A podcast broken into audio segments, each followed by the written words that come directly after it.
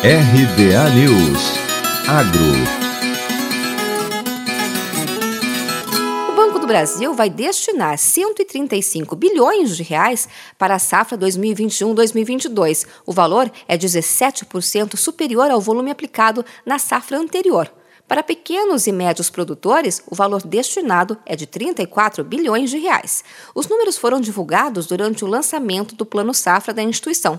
Lembrando que o Plano Safra 2021-2022 foi anunciado na semana passada pelo governo federal com 251 bilhões de reais para apoiar a produção agropecuária nacional. O Tesouro Nacional destinou 13 bilhões de reais para a equalização de juros. O presidente Jair Bolsonaro destacou que o agronegócio não parou parou durante a pandemia e, pelo contrário, produziu mais ainda. A ministra Tereza Cristina lembrou que o atual Plano Safra contemplou muito o pequeno produtor rural, mas também o médio e o grande, com destaque para investimentos, que era o grande clamor de todos. Tereza Cristina agradeceu ao presidente do Banco do Brasil, Fausto Ribeiro, pela atuação no banco junto aos produtores brasileiros. A ministra disse assim: Fiz um desafio de chegarmos a 300 milhões de saca de grãos na próxima safra. Acho que com todos esses apoios e se São Pedro nos ajudar, poderemos ter esse desafio, disse a ministra. O ministro Paulo Guedes destacou a vocação irreversível do país para ser o celeiro do mundo e a modernização do crédito agrícola nos últimos anos.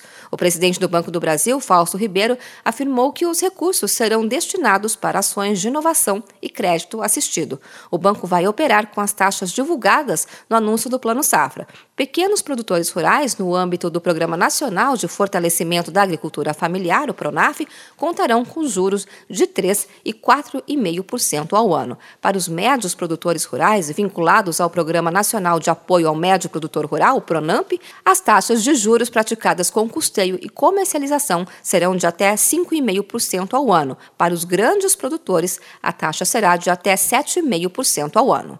De Campinas, Luciane Yuri.